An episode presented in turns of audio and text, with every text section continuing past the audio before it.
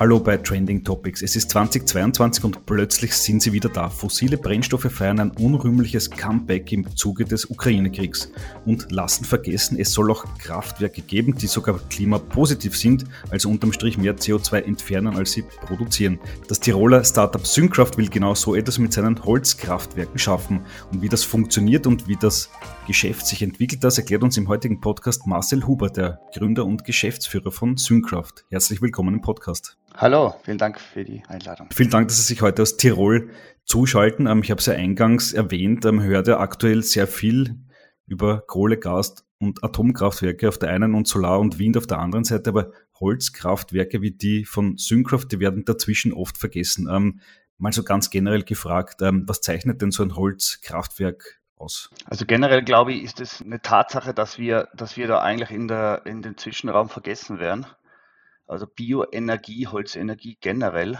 äh, wo doch die größte erneuerbare Energiequelle global in Europa und auch in Österreich die Holz- bzw. die Bioenergie ist.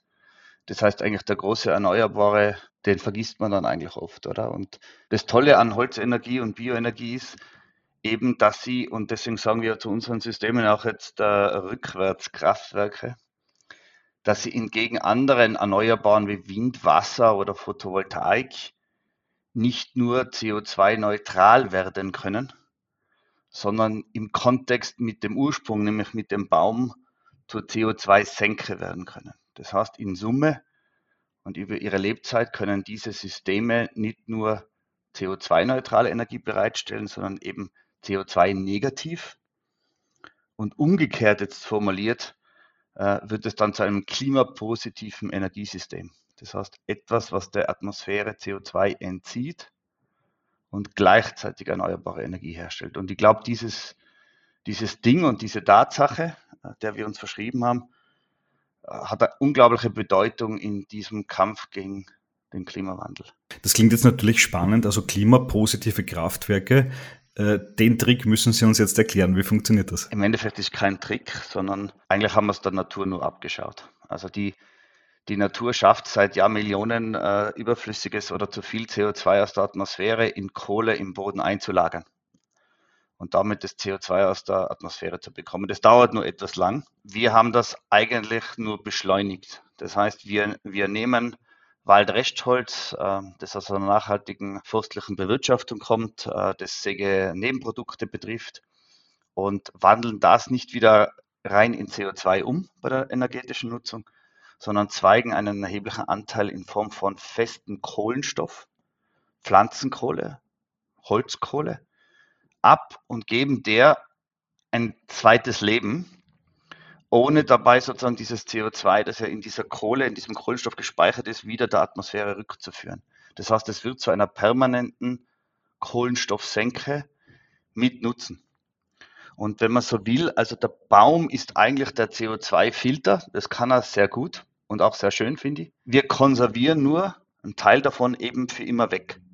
Und das ist der Trick dabei sozusagen. Es ist nicht mehr. Ja, können Sie den Prozess da mal ein wenig beschreiben? Also es kommt dieses Restholz in die, in die Fabrik, in dieses Kraftwerk. Und was kommt dann hinten raus? Genau, also es kommt äh, dieses, dieses Waldrestholz, das kommt in Form von Hackschnitzeln. Ja, das sind quasi gehackte Baumkronen, gehackte Äste gehackte Produktionsreststoffe, oder? Äh, die kommen quasi in das System rein und werden zuerst einmal in einer sogenannten Pyrolysestufe verkohlt. Das heißt, da wird quasi aus dem Hackschnitzel ein Kohleschnitzel. Kann man sich so ähnlich vorstellen wie Grillkohle, was da dann in dem ersten Prozessstufe rauskommt.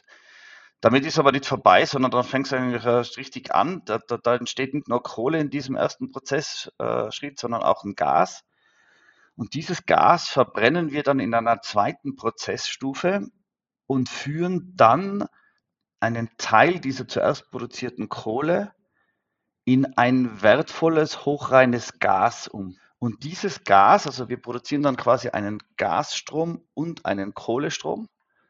Und dieser Gasstrom, den machen wir zur Energie in modernsten äh, Holzkraftwerken, also in, in, in Gasmotoren sozusagen. Und auf der anderen Seite zwacken wir sozusagen diese Kohle ab, schleusen sie aus und füllen sie in, in Säcke ab. Das ist das, was wir tun. Also wir schicken ungefähr 75 Prozent der Energie, die im Hackschnitzel gespeichert ist, ähm, in die Energieproduktion und 25 Prozent schicken wir in diese Kohlefraktion. Okay, alles klar. Jetzt gehen wir mal vielleicht beide Endprodukte durch. Äh, dieses Gas, was da entsteht, das heißt, das wird dann verbrannt und das kann dann zum Beispiel eine Turbine antreiben, um Strom zu erzeugen oder Wasser erwärmen oder was auch immer. Genau, also mit diesem, mit diesem ähm, Synthesegas oder Produktgas kann man sehr, sehr vieles machen. Es ist, wie gesagt, es ist ein staubfreies Gas, es ist ein sehr, sehr sauberes Gas. Wir treiben in erster Linie damit Gasmotoren an muss man sich vorstellen, wie, wie klassische Benzinmotoren, aber die werden halt eben nicht mit einem fossilen Gas betrieben, sondern mit einem grünen Gas. Und damit produzieren die natürlich CO2-neutral Strom und Wärme. Also da hängt an dem Motor sozusagen ein Generator und der Generator produziert sozusagen den Strom und die Abwärme, also die Kühltemperatur für den Motor, die wird dann in Fernwärme- oder Nahwärmenetze äh, zur Wärmebereitstellung äh, ausgekoppelt. Somit nutze ich eigentlich die ganze Wärme zu 100 Prozent, die ganze Strom zu 100 Prozent und die, die, das Produkt sozusagen, das handfeste Produkt unserer Rückwärtskraftwerke, das ist dann die Kohle. Hm, genau, das ist auch gleich meine nächste Frage. Sogenannte grüne Kohle, ähm, das klingt ein bisschen wie ein Widerspruch in sich. Äh, Ihrer Meinung nach ist es das nicht. Was passiert mit dieser Kohle? Landet die am Ende dann klassisch am Grill oder in, in Öfen? Na, also die, die, die, grüne Kohle ist immer noch schwarz, oder? Das ist das, was Kohle immer ist. Sie ist schwarz, oder? Ich glaube, es ist entscheidend, woher kommt sie. Okay? Fossil gespeicherte Kohle war auch mal Pflanze, war auch mal Baum, aber wie gesagt, hat die, hat die Welt oder die Natur es geschafft, diesen sehr hohen CO2-Anteil, wo eben die Temperaturen deutlich höher waren auf der Welt, erfolgreich über die Jahre eben in Kohle zu speichern. Das heißt, wenn wir diesen Speicher der Vergangenheit jetzt auflösen, passiert genau das, was wir gerade alle jetzt ja mitbekommen. Es wird wärmer. Wenn ich jetzt einen, einen Baum der Biosphäre entziehe, also quasi einen zurzeit temporär gespeichertes CO2, weil das ist nicht permanent, also wenn der Baum stirbt, wird er wieder, wird er wieder zu CO2, dann konserviere ich ihn nur. Gell? Das heißt, das ist dieses Grün. Es ist nicht fossil, es ist aus erneuerbarer Quelle und es es ist nichts, was ich jetzt aus einem alten Speicher wieder freilasse, oder? Das ist schon mal die Begründung, warum dies grüne Kohle ist. Und nicht nur in meiner Erfassung, sondern das ist auf IPCC-Level, also äh, Pflanzenkohle ist eine negative Emissionstechnologie ähm, auf UN-Level. Wenn ich aber jetzt genau das tue, was Sie gerade angesprochen haben, oder wenn ich damit jetzt Grillkohle mache, oder wenn ich diese Kohle wieder verfeuere, dann ist es maximal CO2-neutral. Wir finden es extrem toll, dass wir mit unseren Kohlen auch Grillkohle produzieren, weil wir damit Grillkohle ersetzen, die unter sehr fragwürdigen Bedingungen nicht in Europa produziert wird. Das heißt, die Klimawirksamkeit dieser, dieser Grillkohle, die, die möchte ich auch unterstreichen, oder? Weil bei uns läuft das quasi ganz nebenbei, aber es ist eben nicht klimapositiv. Das heißt, man muss jetzt immer schauen, was ersetze ich damit, oder? Und wenn man mit diesem Nebenprodukt oder diesem dritten Produkt, das wir da produzieren, fossile Kohle ersetzen, ist das auch super, aber eben nicht klimapositiv. Okay. Viele Leute, wenn die Holzkraftwerk hören, die denken vielleicht ein wenig so an den, den Kachelofen bei der Oma daheim. Also man haut Holz rein, es wird warm und oben raucht es raus. Äh, ist das bei diesen Kraftwerken auch so? Gibt es da dann auch Abgase, die gefiltert werden müssen? Also bei, bei uns raucht es weder oben raus, noch wird es nur warm. Also das Wort Holzkraft steht wie bei Wasserkraft oder Atomkraft für Strom. Also Kraft ist das Pendant in diesen Werken für Strom. Das heißt, ähm, wenn etwas Kraftwerk heißt, dann soll es Strom produzieren, sonst soll es lieber Heizwerk oder Ofen heißen. Aber das kann man überhaupt nicht vergleichen. Also das ist ein Indust industrielles Kraftwerk einer gewissen Dimension. Sowas, was wir bauen, passt auch nicht in eine Garage. Das hat gleich mal in einer größeren Dimension mal einen Hektar, wie wir es jetzt in der Schweiz gebaut haben. Also das sind Industrieanlagen, die Waldrestholz verarbeiten. Und die haben dann auch von der Emission, also wir, haben, wir sind feinstaubfrei, ähm, die Emissionsgrenzwerte sind so niedrig, dass man im Endeffekt, wenn man vorbeifährt, immer sieht, ob das Ding läuft oder nicht.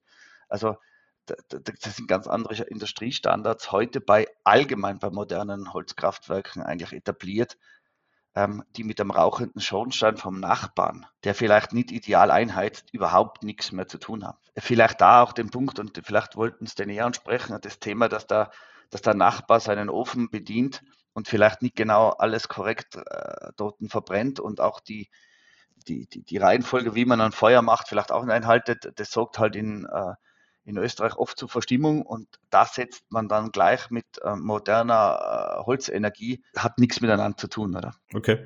Ähm, Sie haben es auch gerade erwähnt, äh, Sie haben ja schon verschiedenste Kraftwerke gebaut. Also ich habe auf der Webseite nachgeschaut, in der Schweiz, Österreich, Deutschland, glaube ich sogar in Japan gibt es welche, die da mit ihrer Technologie beliefert werden. Ähm, mal ganz äh, groß gefragt, wie läuft das Geschäft? Äh, ist viel Nachfrage am Weltmarkt zu finden? Ja, also ich, ich, ich würde sagen, ähm, äh, die Renaissance der Fossilen, die, die ich auch höre und lese, die halte ich für eine Blase, ähm, aus der Not geboren und äh, äh ich unterstelle da auch eine gewisser Weise ein bisschen einen Aktionismus. Aber die Nachfrage hat sich, also die, die mathematische Beziehung kann man gar nicht ausdrücken. Also wir wissen gerade nicht, wie, wir tun sollen, oder? Und ähm, ich finde das einerseits äh, sehr, sehr positive Entwicklung, oder? Äh, wir machen ja auch viel mit diesem Klimabeton und so weiter und Bauindustrie und auch dort sieht man, da war ich gerade äh, die Woche von Vortragsreihe, wo, wo ich beeindruckt war, was in der Baumbranche jetzt gerade passiert mit, mit ähm,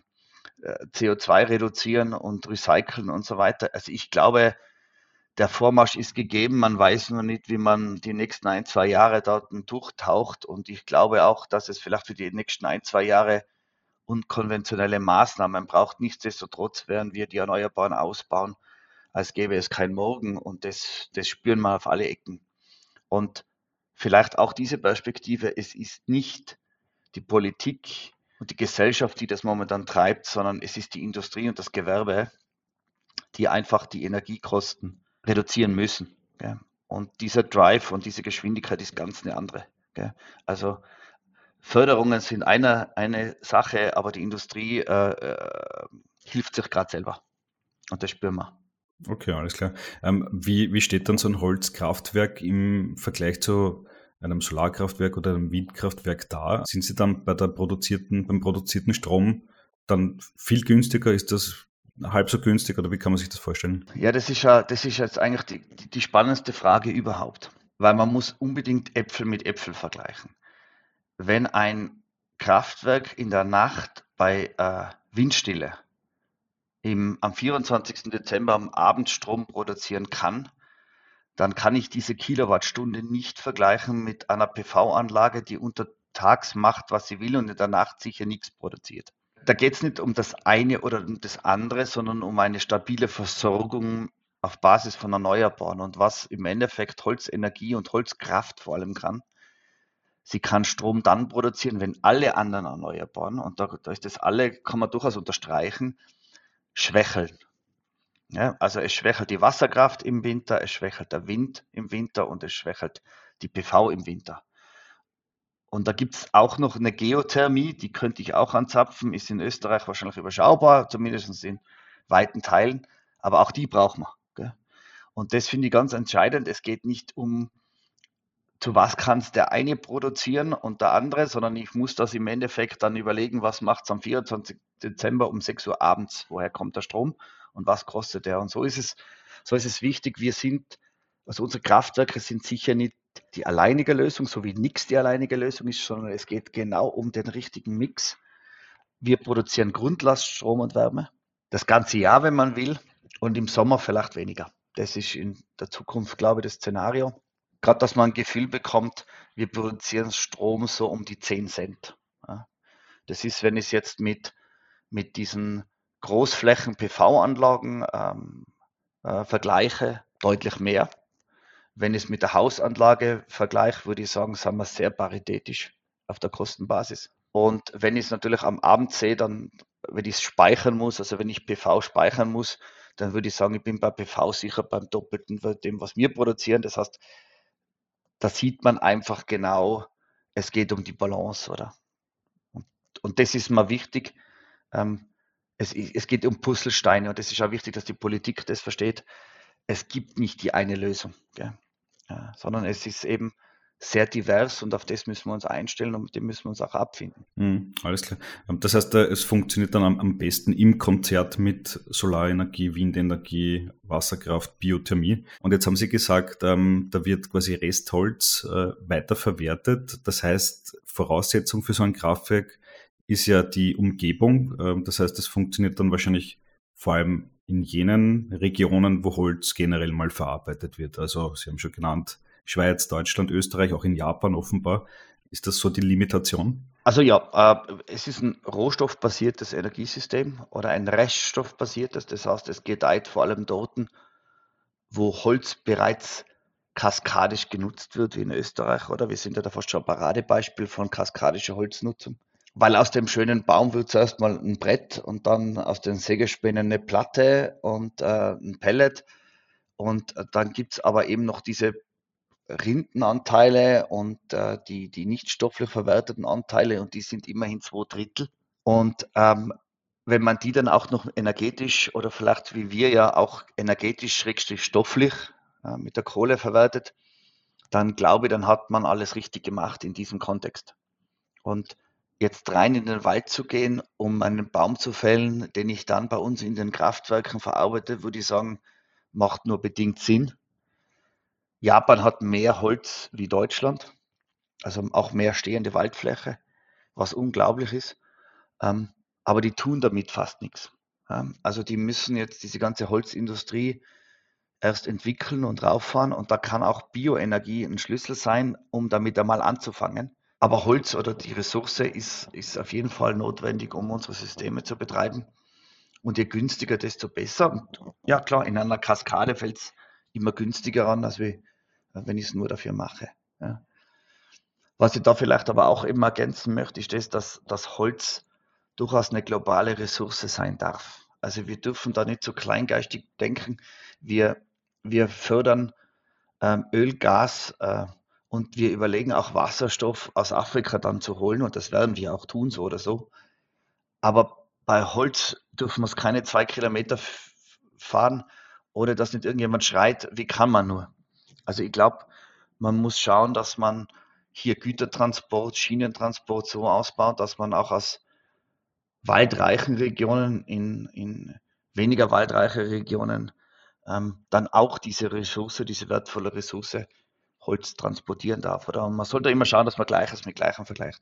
Hm, okay. Ähm, Sie haben äh, jetzt schon, eh schon mehrmals gesagt, ähm, es wird da vor allem äh, oder in erster Linie Restholz verbrannt. Das heißt, es wird nicht extra geschlägert, es werden jetzt nicht extra die Bäume gefällt, um diese Kraftwerke zu betreiben. Wie, wie stellen Sie das sicher, dass wirklich nur Restholz verbrannt wird? Äh, liegt das in der Natur der Sache oder muss man am Ende dann schon kontrollieren, was ins Kraftwerk hineingeschoben wird, auch in Japan zum Beispiel? Sie haben das, glaube ich, relativ auf den Punkt gebracht. Es liegt eigentlich in der Natur der Sache und in der Natur der Sache definiert sich weitgehend immer ökonomisch.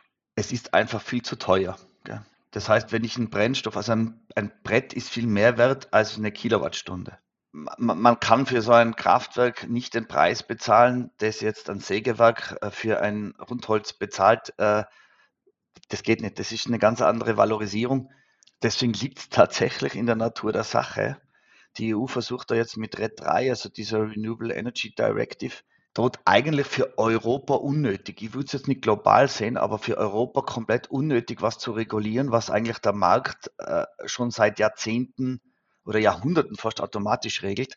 Und wir haben in Europa flächendeckend einen Holzzuwachs. Die Wälder und die Forste, aus denen unsere Kraftwerke Rohstoff beziehen, sind alle PEFC und, oder FSC zertifiziert.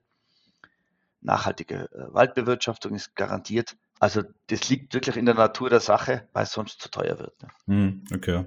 Aber das heißt, ähm, sollte es dann irgendwann mal, sage ich mal, ausarten und es werden äh, extra Bäume geschlägert, um solche Kraftwerke zu betreiben, das wäre nicht der Sinn der Sache. Nein, also im, im, im Endeffekt definiert sich das im Forst und nicht im Kraftwerk, oder? Das heißt, ähm, es wird irgendwann einmal die nachhaltige Grenze äh, der forstlichen Biomasse erreicht werden. Äh, von der sind wir meiner Meinung nach noch Lichtjahre entfernt von dieser Grenze und vor allem global. Und da, da möchte ich noch dazu was sagen noch später, aber ähm, das wird der Markt selbst richten. Ja? Dass es dort nicht eine unsägliche Verbrennung gibt. Nicht? Man darf aber auch nicht vergessen, dass wir viele landwirtschaftliche Brachflächen haben, oder?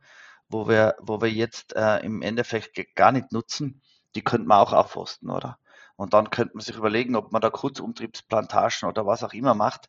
Ähm, weil einfach Holz als Rohstoff nicht nur jetzt für, für die Kohleproduktion bei uns oder diese negative Emission, auch, sage mal, für Biotreibstoffe, für die Flugzeugindustrie, für Papier weiterhin, ähm, aber auch für Biopolymere unerlässlich sein wird.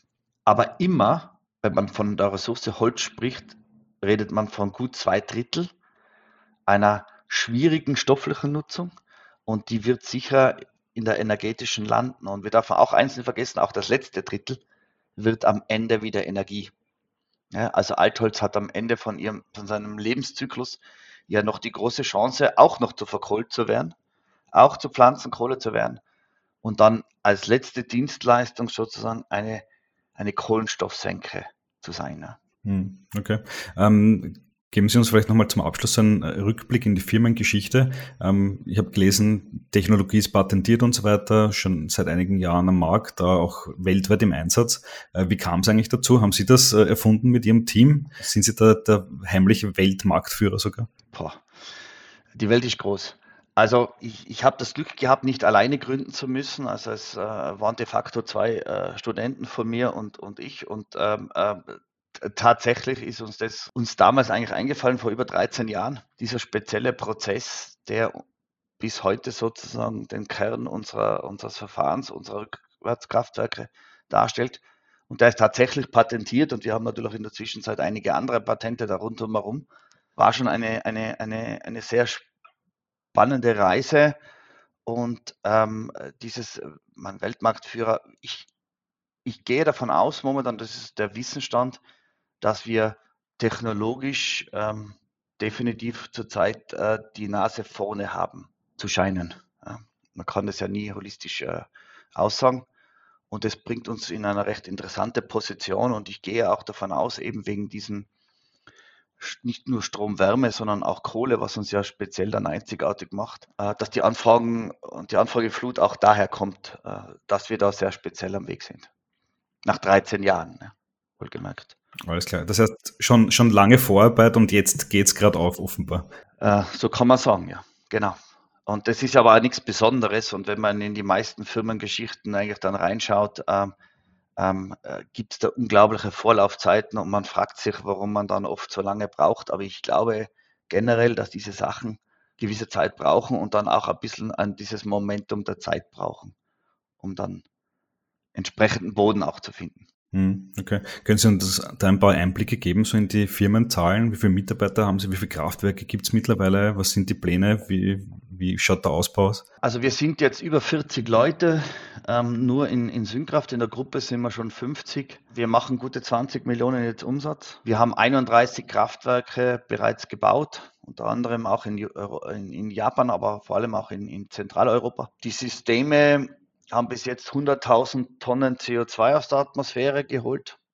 Das ist äh, leider noch nicht genug und nicht einmal im Ansatz so viel, wie wir brauchen, aber es ist ein Anfang, wie wir meinen. Die Zukunft ist offen, aber wir wollen unsere Technologieführerschaft behalten und vielleicht in den nächsten Jahren diesen, auch diesen Branchenprimus, wie wir uns vielleicht ein bisschen jetzt schon äh, ein paar bezeichnet haben, eben weiter ausbauen. Und das heißt im Endeffekt äh, schon, dass der der Pfad auf Wachstum gebaut ist. Also wir, wir haben nicht vor, äh, in der Dimension, wie wir jetzt sein, zu bleiben, oder?